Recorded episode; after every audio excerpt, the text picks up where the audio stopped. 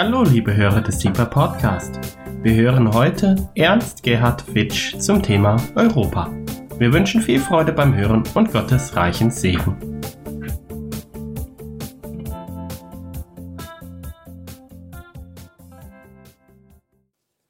Ja, ich grüße euch auch ganz herzlich. Ich hoffe, ihr könnt mich gut verstehen. Sehr gut. Denn der Hall in der Kirche ist manchmal eine Tücke. Präsident Macron hat vor den Europawahlen gesagt, dass Europa sich in einer Krise befindet wie noch nie zuvor. Und ich denke, wenn wir die Ereignisse um Europa verfolgen, und dann ist uns das auch bewusst. Pegida hat schon lange gewarnt vor einer Islamisierung Europas.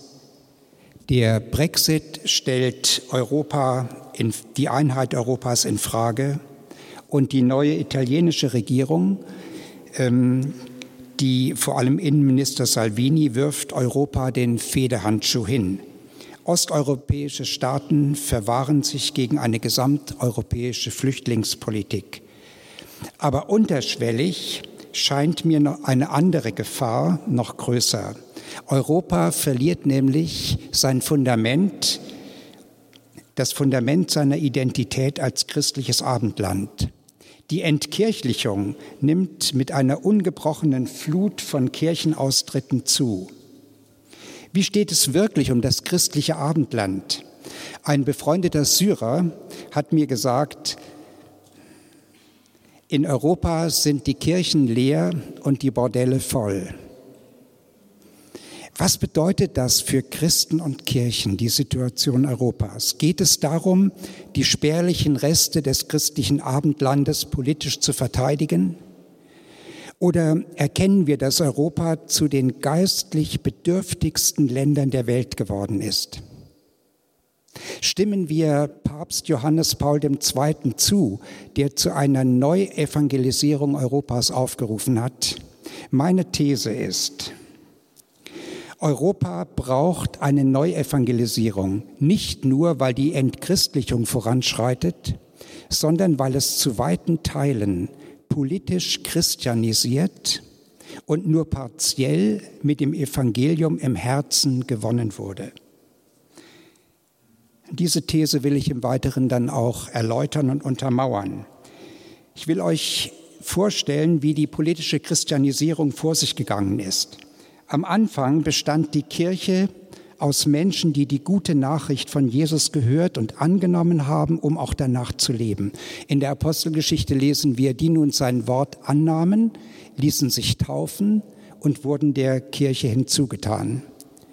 Die Kirche der Nachfolger Christi breitete, sie, breitete sich trotz Widerständen und Verfolgungen rasant aus. Und wie die Kirche sich im zweiten Jahrhundert ausbreitete, beschrieb der Kirchenhistoriker Eusebius folgendermaßen, zu dieser Zeit fühlten sich viele Christen vom heiligen Wort durchdrungen. Das Erste, was sie im Gehorsam gegenüber den Anweisungen ihres Heilandes taten, war, ihr Eigentum zu verkaufen und unter die Armen zu verteilen. Darauf verließen sie ihre Häuser und begannen, die Arbeit eines Evangelisten zu betreiben, wobei es ihr Ehrgeiz war, das Wort des Glaubens denen zu predigen, die bis dahin noch nichts davon gehört hatten. Die Kirche unterwanderte damals das römische Reich bis hinein in die Armee und die kaiserliche Familie. Verfolgungen förderten die Ausbreitung sogar noch. Weder Enteignung noch Vertreibung und Folter noch die Bedrohung von Leib und Leben konnten die Bewegung aufhalten. Während die Kirche unter Verfolgung immer mehr wuchs, zerfiel das römische Reich moralisch und politisch. Da kam es zur sogenannten konstantinischen Wende. Eine Veränderung, deren Folgen man kaum überschätzen kann. Nach der Legende sah der römische Kaiser Konstantin im Jahr 312, kurz vor der Schlacht an der Milwischen Brücke, in einer Vision das Kreuz und hörte die Worte, in diesem Zeichen Siege. Als er darauf überraschenderweise gegen die Übermacht siegte, soll er sich dem christlichen Glauben zugewendet haben.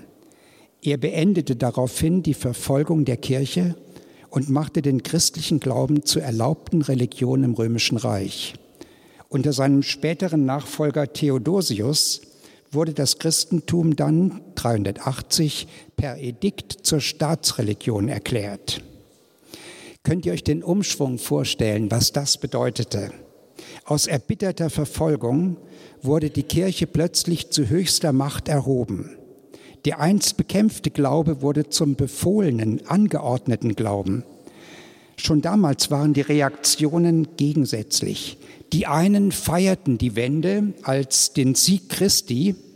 Eusebius erklärte, dass mit dem christlich gewordenen römischen Reich das Reich Gottes angebrochen sei.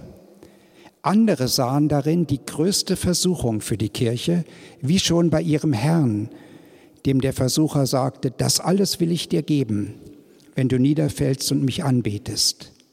Die Versuchung bestand in nichts weniger als in der Herrschaft über die Welt ohne das Kreuz. Man stelle sich einmal die Konsequenzen vor. Wer vor dieser Wende Christ wurde, der war bereit, alles aufzugeben und Verfolgung in Kauf zu nehmen. Und das tat nur, wer die Kosten überschlagen hatte und eine Lebenswendung vollzog. Jetzt aber wurden mit einem Federstrich alle im römischen Reich zu Christen erklärt.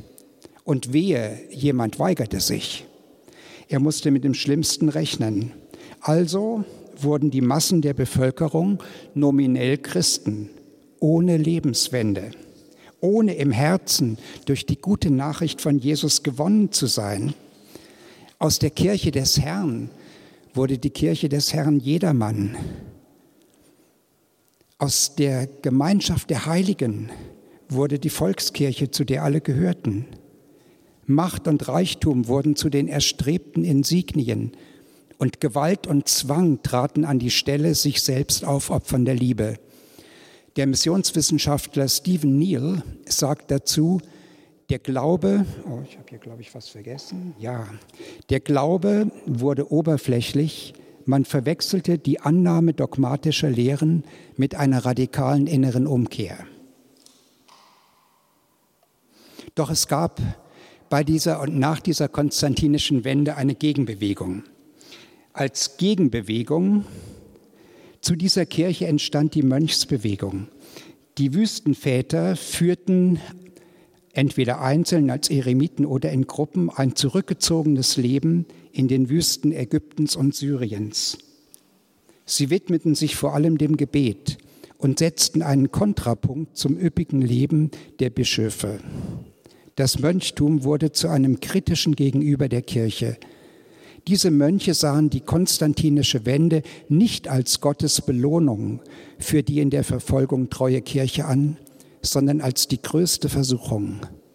Aus einer Kirche, die sich in den Spuren ihres Meisters selbst entäußerte und auf Macht verzichtete und Verfolgung auf sich nahm, wurde eine reiche, machtvolle Kirche, die in der Zukunft selbst andere blutig verfolgte.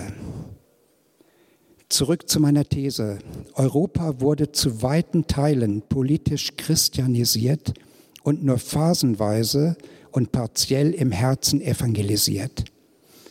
Werfen wir einen Blick auf die Christianisierung Europas. Beispielhaft für die Ausbreitung des sogenannten Heiligen Römischen Reiches kann die Christianisierung der Sachsen stehen. Als Karl der Große im 9. Jahrhundert die Sachsen besiegt hatte, wurden sie gezwungen, sich entweder taufen zu lassen und so Christen zu werden oder zu sterben.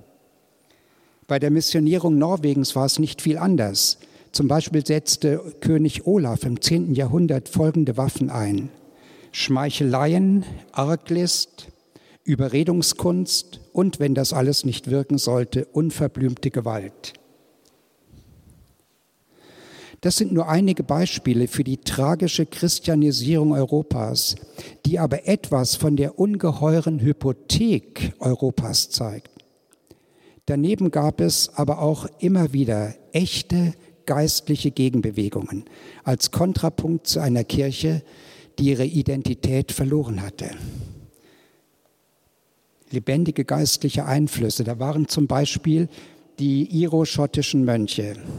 Wie die Wüstenväter in Ägypten und Syrien, so wirkten auch die von ihnen inspirierten irisch-schottischen Mönche. Sie entstanden durch Gottes Intervention. Der Missionar Irlands, St. Patrick, war ein von den Kelten aus England entführter Junge. Sie hatten ihn gekidnappt, zum Sklaven gemacht in Irland.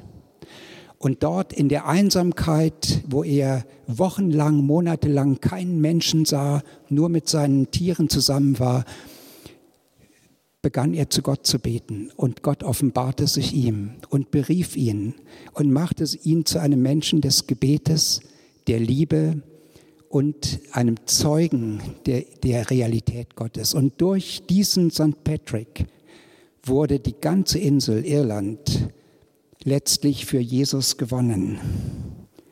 Und es bildete sich eine eigenständige Kirche, aus dieser ähm, irischen Kirche, aus, die St. Patrick ins Leben gerufen hatte. Es bildet sich ein eigenständiges keltisches Christentum heraus, das nicht durch Bischöfe, sondern durch Klöster geleitet wurde.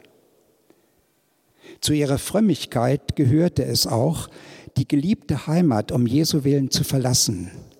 So verließen also alle diese Mönche irgendwann ihre Heimat und zogen immer weiter. Das war ein Teil ihrer ihres Verständnisses von Nachfolge. Sie durchdrangen Schottland und England, setzten über aufs Festland, gründeten Klöster.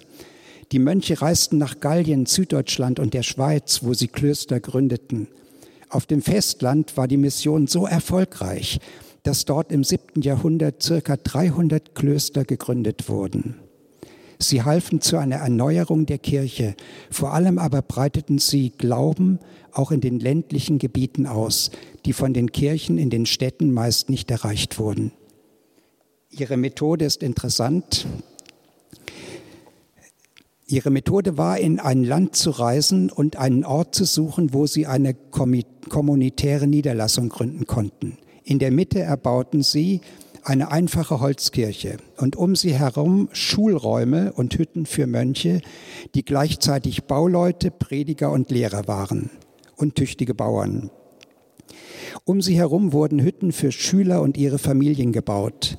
Gruppen von jeweils zwölf Mönchen, jede unter Führung eines Leiters, zogen aus, um neue Missionsfelder zu erschließen.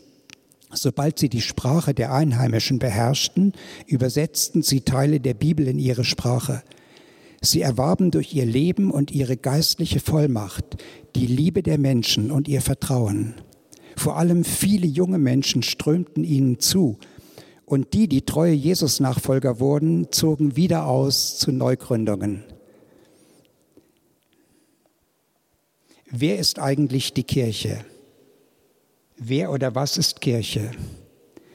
Die siegreiche herrschende Kirche der konstantinischen Wende oder die unterdrückte, verfolgte Kirche? Ist es die, die den Namen trägt, oder sind es die, die die Kennzeichen ihres Herrn tragen? Geschichtsschreibung ist fast immer die der jeweiligen Sieger, selten die der Unterworfenen und Unterdrückten. So ist die Geschichte der Kirche vor allem von der Staatskirche geschrieben worden. Ich spreche hier übrigens, das will ich deutlich erklären, aus keiner konfessionellen, aus keinem konfessionellen Hintergrund und Interesse, sondern ich versuche, die Geschichte im Licht des Wortes Gottes zu sehen und ich fühle mich solidarisch mit der ganzen Kirche Christi in all ihren Erscheinungen, wo sie lebendig ist, wo sie dem Herrn nachfolgt, egal welchen Namen sie trägt. Es gibt also neben dieser offiziellen Kirchengeschichte auch Darstellungen, die versuchen, eine andere Kirche zumindest in den Blick zu bekommen. Gottfried Arnold, ein Kirchenhistoriker, schrieb 1697 seine unparteiische Kirchen- und Ketzerhistorie, die eine große Wirkung auf seine Zeit hatte, auch auf Persönlichkeiten wie Friedrich den Großen, Lessing und Goethe. Ein, ein, Kirchengeschichtler neuerer Zeit, der etwas Vergleichbares geschrieben hat, ist der Schweizer Theologe Walter Nick. Er hat im vorigen Jahrhundert, Ende vorigen Jahrhunderts ist er gestorben. Er hatte ebenfalls einen Sensus für die unregelmäßigen Verben der Kirchengeschichte, für die von der offiziellen Kirche als Ketzer, Heretiker und Schwärmer gebrandmarkten und sah in ihnen oft die wahren Heiligen. Im angelsächsischen Raum hat Broadbent eine Kirchengeschichte verfasst unter dem Titel The Pilgrim Church. Er sucht die Spur der Kirche in der Geschichte an der Spur ihres Herrn zu identifizieren, an der Spur des Kreuzes, der Liebe und des Leidens. Die wahre Kirche ist nach seiner Überzeugung eine Kirche in Knechtsgestalt. Er dokumentiert den Weg geistlicher Bewegungen, die von der Kirche als Ketzer verfolgt wurden. Ich will euch einige vorstellen. Da waren einmal die Bogomilen. Im heutigen Bosnien und Bulgarien breitete sich diese geistliche Bewegung aus. Und Bogomilen heißt auf Deutsch Gottesfreunde, so wurden sie genannt. Sie hatten eine echte, tiefe Freundschaft mit Gott, mit dem lebendigen Gott. Sie versuchten heilig zu leben und riefen die Realität von Sünde und Umkehr wieder neu ins Bewusstsein. Die offizielle Kirche hat diese Bewegung als Katara verketzert. Aus dem Namen Katara, das heißt auf Deutsch die Reinen, leitet sich übrigens das Wort Ketzer ab. Diese Erneuerungsbewegung wandte sich gegen die Verehrung von Bildern und Reliquien, Dagegen betonten sie die Anbetung in Geist und Wahrheit und das Priestertum aller Gläubigen. Ich habe übrigens ein Skript verfasst, in dem ich das ausführlich mit guten Beispielen, Quellenbelegen dargestellt habe, denn ich musste das für heute Abend sehr, sehr kürzen. Ich empfehle euch, wenn ihr Beispiele dazu haben wollt, äh, das zu nehmen. Die Bewegung breitete sich aus nach bis nach Italien, Frankreich, Flandern und England. Zusammen mit verwandten Bewegungen reichte ihre Ausbreitung vom Schwarzen Meer bis zum Atlantik. Sie wurde aber von der herrschenden Kirche aufs heftigste verfolgt. Lichtblicke in dieser Zeit. Ein ganz besonderer Lichtblick, der mein Herz immer wieder berührt, ist Franz von Assisi. Ein Lichtblick in dunkelster Zeit der Kirche, als Päpste um Macht und Reichtum schacherten und uneheliche Kinder in die Welt setzten, da war Franz von Assisi so ein Licht. Er trug in selbstverleugnender Liebe und Demut neues Leben in die Kirche. Wir wollen jetzt ein eindrückliches Tondokument hören aus einem Musikspiel von den katholischen Künstlern Wilhelm Wilms, der den Text geschrieben hat, und Peter Jansens, der die Musik dazu schrieb. Wir hören eine Szene aus dem Musikspiel, in der Franziskus auf eine Vision hin zum Papst geht.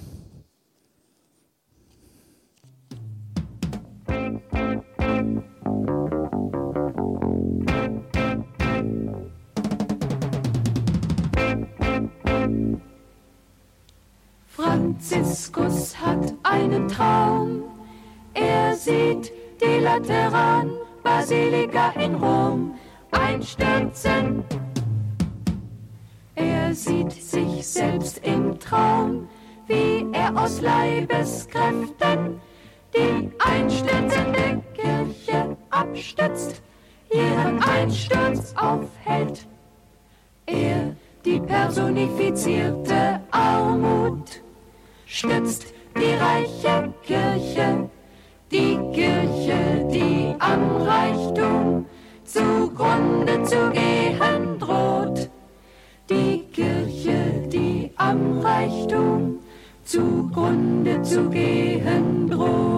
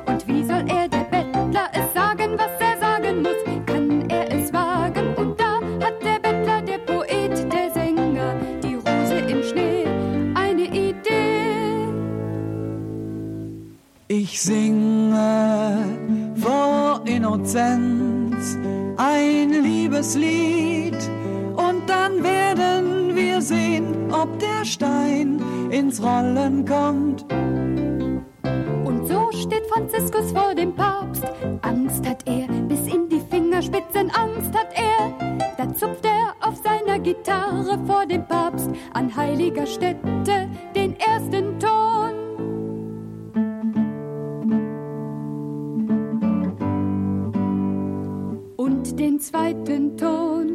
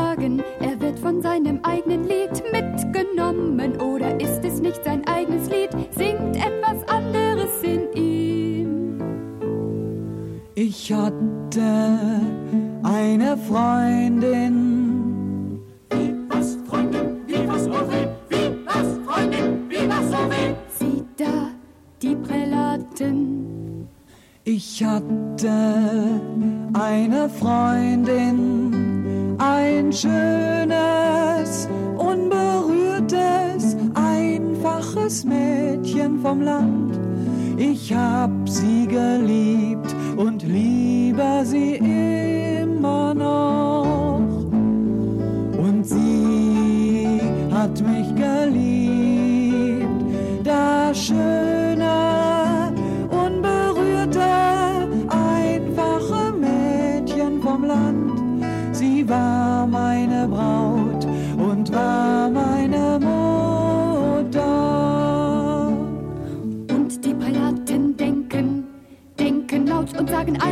zum anderen. Komisches Verhältnis der Jungen, hat wohl Mutter Komplexe, Mutter und Braut. Komisches Verhältnis der Jungen, hat wohl Mutter Komplexe, Mutter und Braut.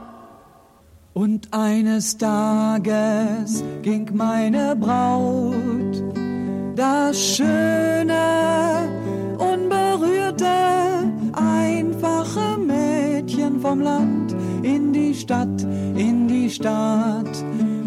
Mädchen vom Land, in die Stadt. Sie hatte es satt, das einfache Leben, das einfache Leben auf dem Land. Sie kam zu Geld, meine Freundin. Sie lebte bald auf großen Fuß. Mit reichen Männern, die ließen sie leben, wie man so sagt. Sie kleidete sich in Samt und Seide, feierte Feste in Saus und Braus. Und ich weinen, wenn ich daran denke. Unberührt ist sie nicht mehr.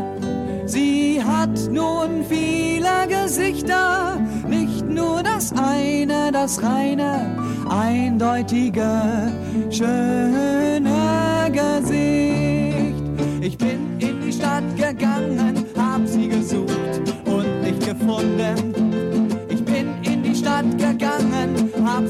gesucht, hab sie gesehen aber ich habe sie nicht gefunden. Sie ist nicht mehr Freundin, nicht mehr Braut, nicht mehr Mutter.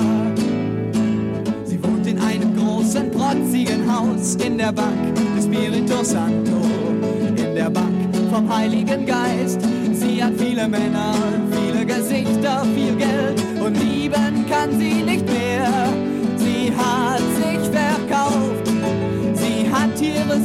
verkauft, sie hat das Lieben verlernt. Und als ich sie einmal traf, wie im Vorübergehen, da war sie kalt, gefühllos und leer. Und als ich ihr die Hand hinhielt, da entzog sie sich mir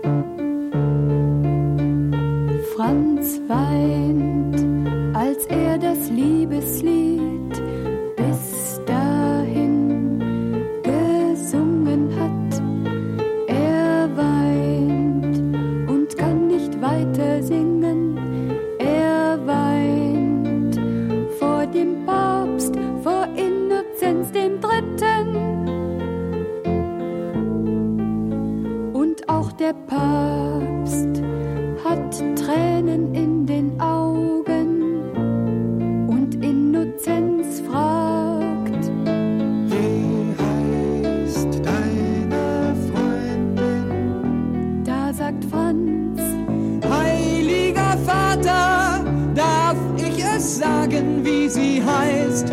Darf ich es hier an heiliger Stätte sagen? und der Papst gibt ihm ein Zeichen, dass er es sagen soll, dass er es sagen darf. Da weint Franz es aus seiner Seele Meine Freundin,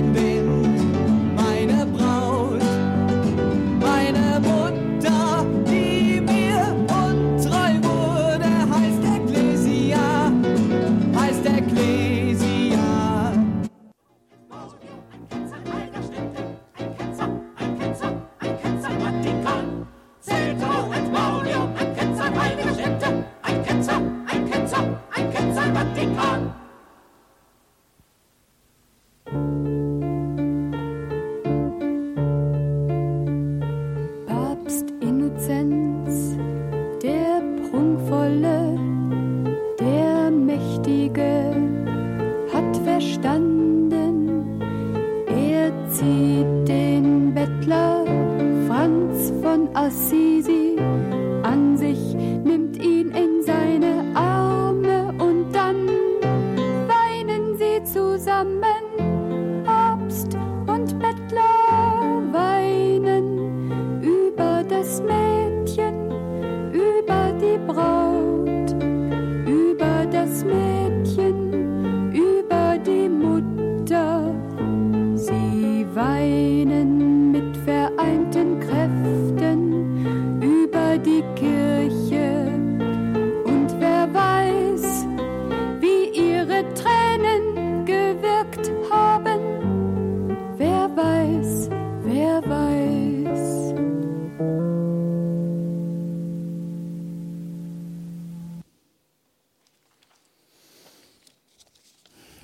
Mich bewegt das immer wieder sehr.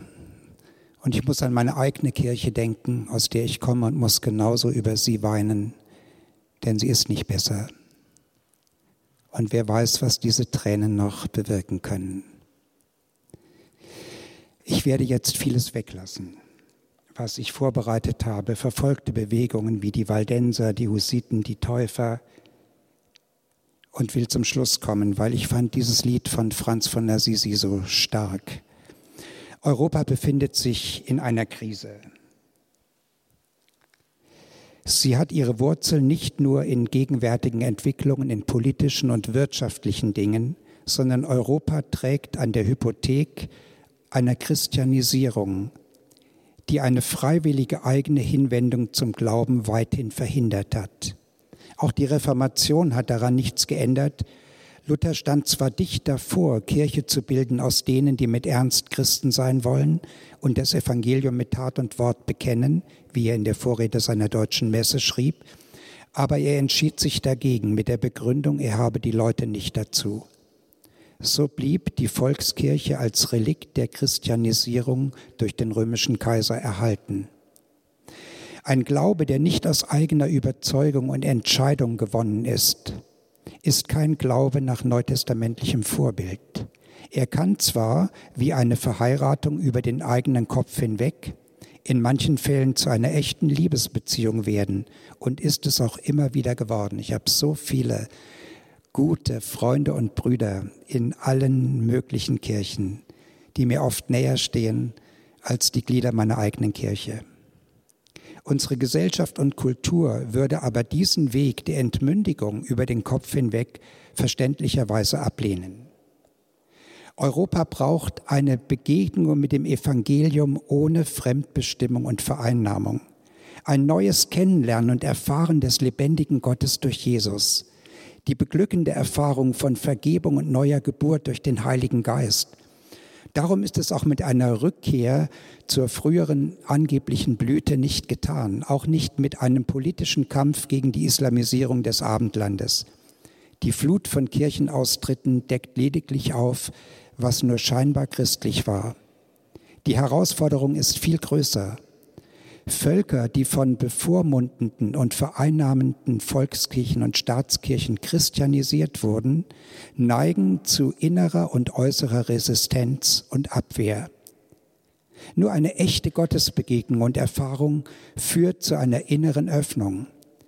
Die Welt befindet sich in einer Phase, in der Europa eine wichtige Rolle zu spielen hätte. Viele Augen richten sich auf Europa. Welches Europa wird sich formieren? Werden Gott und seine Ordnungen aus dem Leben und Denken, den Verfassungen und der Politik hinausgedrängt? Oder kann Europa noch einmal ein Segen für die Welt werden?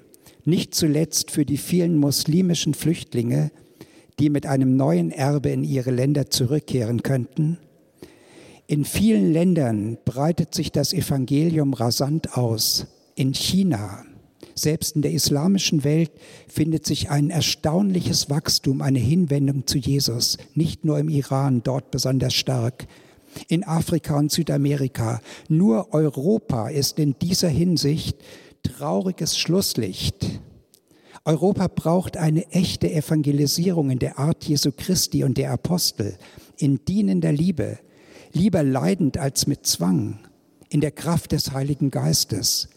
Die Evangelisierung Europas darf aber keine konfessionelle Angelegenheit sein aus dem Motiv der Selbsterhaltung einer Kirche oder Freikirche, sondern der einzige Weg, eine skeptisch und kritisch gewordene Welt zu überzeugen, ist der von Jesus erbetene Weg. Jesus sagt, ich bitte aber nicht allein für sie, sondern auch für die, die durch ihr Wort an mich glauben werden, dass sie alle eins seien, wie du, Vater, in mir bist und ich in dir, so sollen auch sie in uns sein, damit die Welt glaube, dass du mich gesandt hast.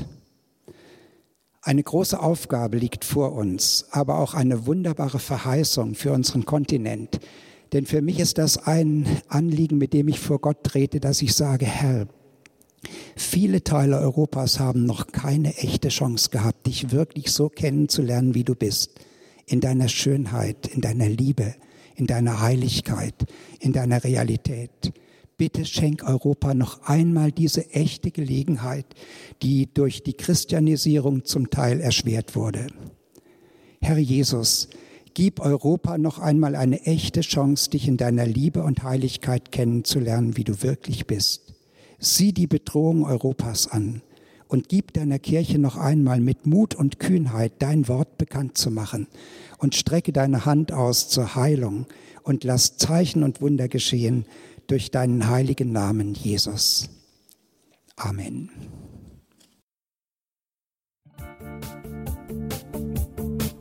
Liebe Hörer, wenn Sie noch weitere Abende aus unserer Deeper-Serie mit und nacherleben möchten, besuchen Sie uns einfach auf unserer Webseite www.gebetshaus-freiburg.de.